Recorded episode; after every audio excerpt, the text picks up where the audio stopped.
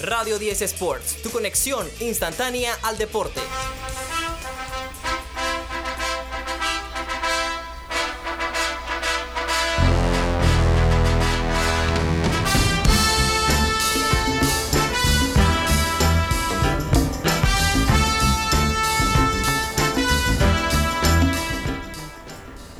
Peleón nuevamente de Saúl Álvarez.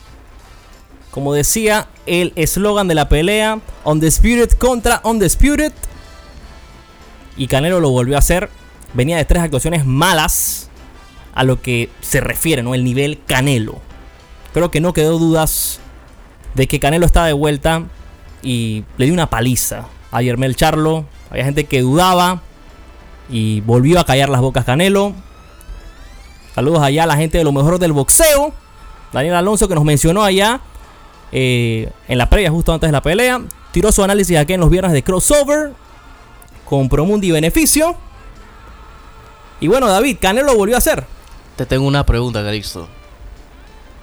¿Es el mejor de la historia de México? Oh, es una pregunta muy complicada. Está en la conversación de los mejores de la historia de México. Eso no hay nada de qué dudarlo. Chávez sigue siendo el rey, pero Canelo no está en el right track, ¿no? Para quedarnos como uno de los mejores de la historia del boxeo. Está en la conversación de los mejores de la historia de esta generación y luego sigue manteniendo, ¿no? Cada vez que sale al ring, hay que ver cuál va a ser el próximo paso de él. Ya dijo que va a pelear el 5 de mayo, así que ahí está su próxima pelea. El rival no se conoce todavía. Será Dimitri Vivol buscando la revancha, ¿no? Vivol quiere hacerlo en el peso de los supermedianos. Quiere volver a subir Canelo por su parte. Se habla también de una pelea con Terence Crawford. Esto es una locura. Pero ya Canelo nos deja ¿no? con tranquilidad luego de esta pelea que para mí, para mí ganó 10 de los 12 rounds y se vio dominante. Charlo no tuvo nada que hacer allá y una decepción total para los que estaban ¿no? apoyándolos. Y ya Crawford, el mismo Crawford lo dijo, ¿no? Yo no tengo nada que hacer para pelear con, con Charlo. Ya quedó demostrado que Canelo lo dejó como un payaso. Yo quiero pelear con alguien más. Él quiere pelear con Canelo. Estuvo ahí en la pelea. Vamos a ver qué pasa. Si el 5 de mayo se enfrentan. Pero Canelo dejó un gran sabor de boca para sus aficionados. Y ya hay que estar tranquilos con referencia a él.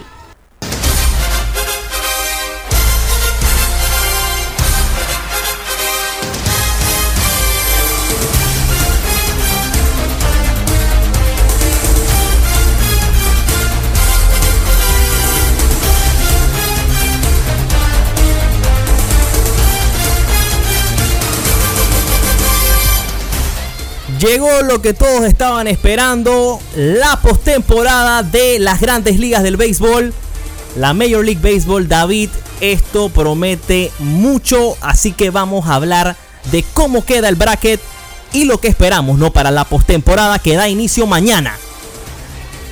Sin ninguna duda, estos partidos vienen candela. Bueno, empezamos con. Vamos a decir cómo queda, ¿no? El primero que todo, la Liga Americana. ¿Cómo terminó esto? Claro, de, tercero quedaron los Minnesota Twins. Que, bueno, eh, de primero quedó Baltimore, de segundo quedó Houston Astros, de tercero Minnesota Twins, que estaría recibiendo a los Toronto Blue Jays. Y de eh, quinto quedó Tampa. De, mil disculpas, de cuarto quedó Tampa y de quinto quedó Texas Rangers y de sexto quedó los Toronto Blue Jays. Eso fue el lado de la Liga Americana. El lado de la Nacional, los Bravos con el mejor récord de toda la MLB. Es el primer sembrado. Segundo sembrado, Los Ángeles Dodgers. Tercer lugar, ¿no? Quedaron los Milwaukee Brewers. Cuarto, los Phillies. Quinto, los Marlins. Y sexto, los Diamondbacks. Como mencionabas, los dos primeros están by. Y los otros se enfrentarán en el Wild Card. En el lado de la Liga Americana, ¿cuándo empieza la serie? Día de mañana a las 2 horas de Panamá, eh, Tampa Bay estará recibiendo a los Texas Rangers. Eh, Tyler Glasnow va a abrir contra Jordan Montgomery.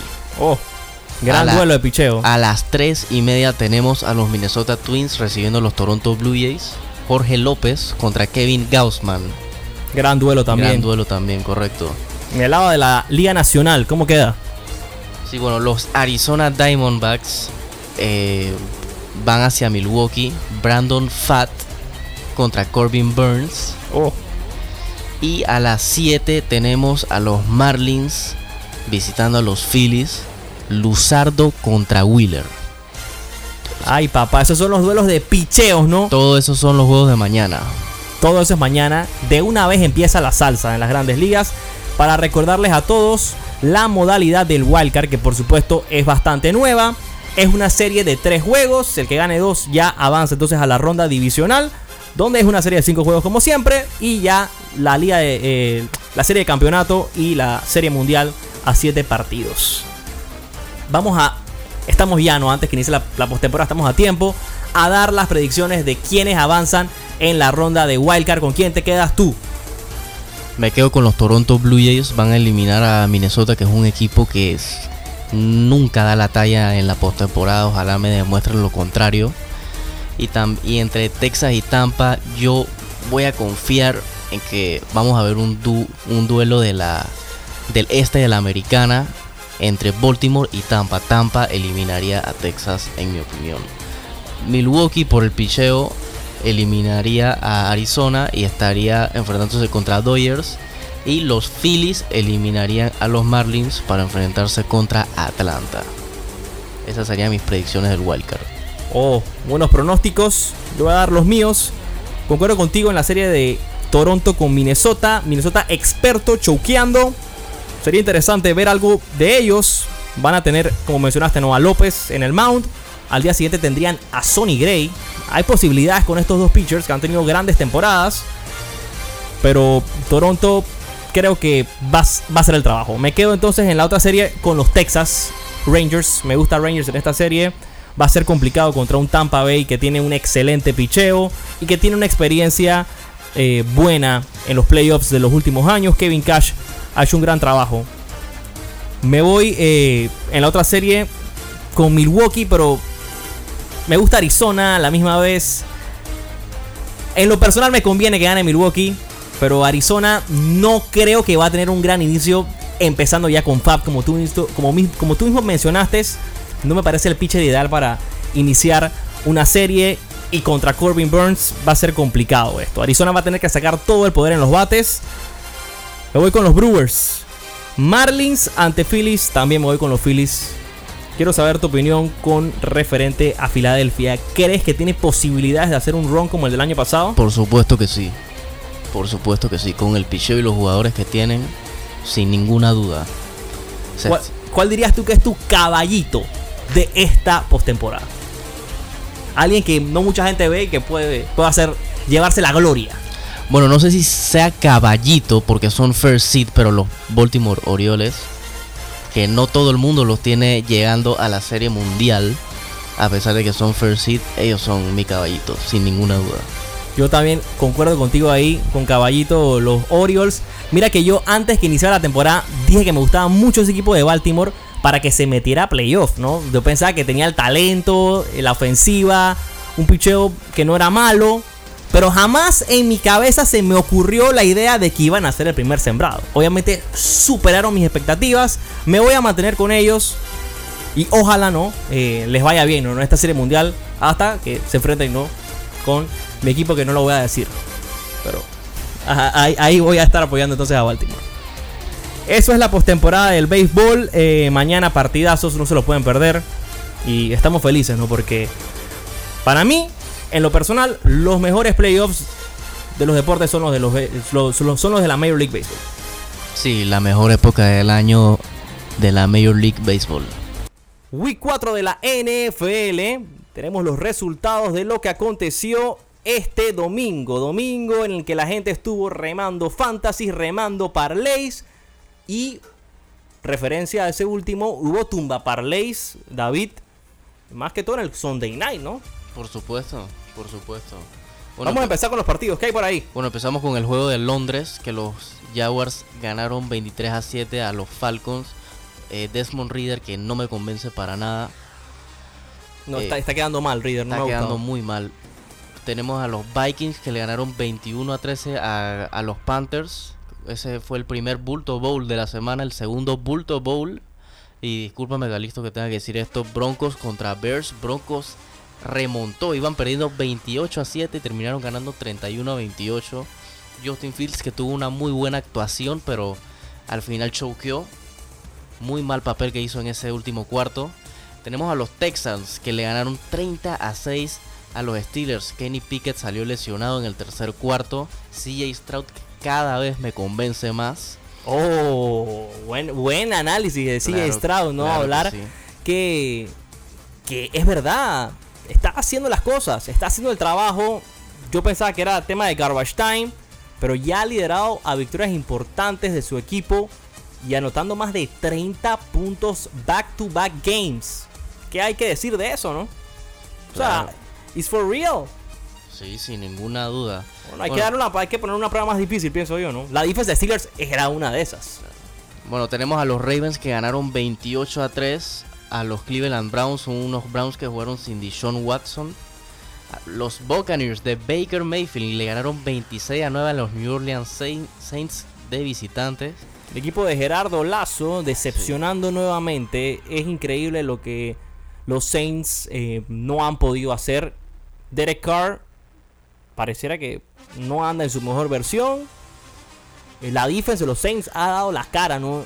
En todo este inicio de temporada. Pero bien por Baker y bien por los Buccaneers. Sí, sin ninguna duda.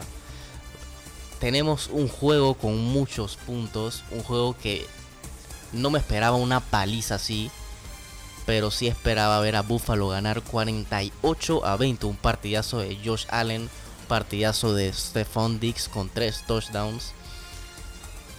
Buffalo demostrando que sigue siendo dueño de esa división. No, este partido en sí eh, me encantó. La manera en la que jugó el equipo de Buffalo está siendo la correcta.